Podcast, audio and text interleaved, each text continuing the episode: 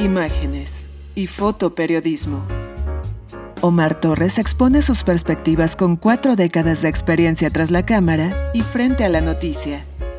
Fotografía digital, análisis, medios de comunicación, tendencias, procesamiento de imágenes. Un podcast solo en español. Bienvenidos. Hola a todos. Hoy hablaremos de la autocensura y el compromiso informativo. En días pasados ha comenzado un debate que a pesar de no ser nuevo, ha venido escalando desde hace algunos años. La discusión durante las marchas de protesta en Estados Unidos es si los fotoperiodistas deben o no mostrar las caras de los manifestantes. Si bien la NPPA, Asociación Nacional de Fotógrafos de Prensa de Estados Unidos, reaccionó rápidamente oponiéndose a la sugerencia, hubo otras voces que matizaron este tema de manera importante. Ante la pregunta si se difumina el rostro de quienes aparecen en una fotografía de noticias, los aspectos pueden ser muy cambiantes. Todos hemos fotografiado a ciudadanos que pueden estar en situación vulnerable, ya sea en conflictos armados, víctimas del crimen organizado, abuso familiar, etc. Las reglas de ética nos llevan a cuidar este tipo de imágenes por respeto a quienes aparecen en la fotografía.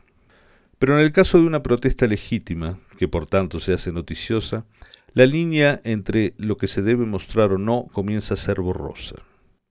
Tara Pixley, profesora de la Universidad LMU, Lincoln Memorial University, lo explica de esta manera. La discusión debería ser sobre nuestro enfoque ético, crítico, reflexivo para fotografiar poblaciones vulnerables, dado el contexto de vigilancia estatal que a menudo se sigue con acoso selectivo y prácticas discriminatorias a nivel local, estatal y federal. Aunque en términos de ley no hay duda al respecto, como se lee en un artículo de Pointer, quien está en un espacio público que se torna un hecho noticioso queda expuesto a que los fotoperiodistas registren el hecho. Es sabido que las agencias policiales pueden reclamar material visual para colectar evidencia de un ilícito, y esto puede poner en riesgo a la integridad de un ciudadano que se manifiesta pacíficamente. Pero ¿quién es la persona que marcará la diferencia legal entre un delincuente que entra a robar a una tienda de conveniencia y el manifestante que termina destruyendo la propiedad ajena si es fotografiado durante los disturbios de una protesta? Sin embargo, hay matices que se deben tener en cuenta. Todos sabemos que los personajes del poder poseen cientos de recursos para que la prensa no llegue hasta ellos en situaciones incómodas. Quienes protestan en las calles no tienen esos privilegios.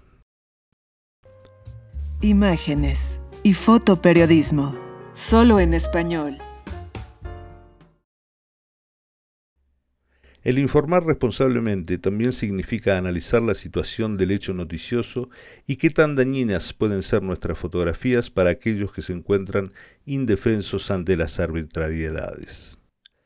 Pero también sería deseable que aquellos que protestan en las calles adoptaran una actitud de más empatía con quienes estamos registrando los hechos.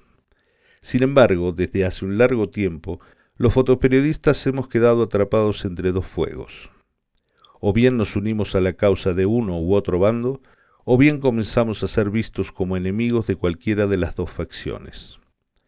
Como dice el profesor del Instituto Pointer, Al Tompkins, en su artículo. Por un lado, los manifestantes quieren que documentemos la historia, excepto cuando no les sea conveniente. La policía quiere que documentemos la historia de su compasión, de su profesionalismo, excepto cuando no le es conveniente excepto cuando están golpeando a alguien. Va en aumento aquellos movimientos civiles que comienzan reclamando por causas justificadas, pero que luego se transforman lentamente, fanatizándose, desviando su cometido peligrosamente a la derecha reaccionaria, poniendo a la prensa como sus enemigos. Y cada día hay más periodistas agredidos por autoridades o por civiles, al cumplir con su labor. Cada día hay más periodistas asesinados sin que se haya los culpables.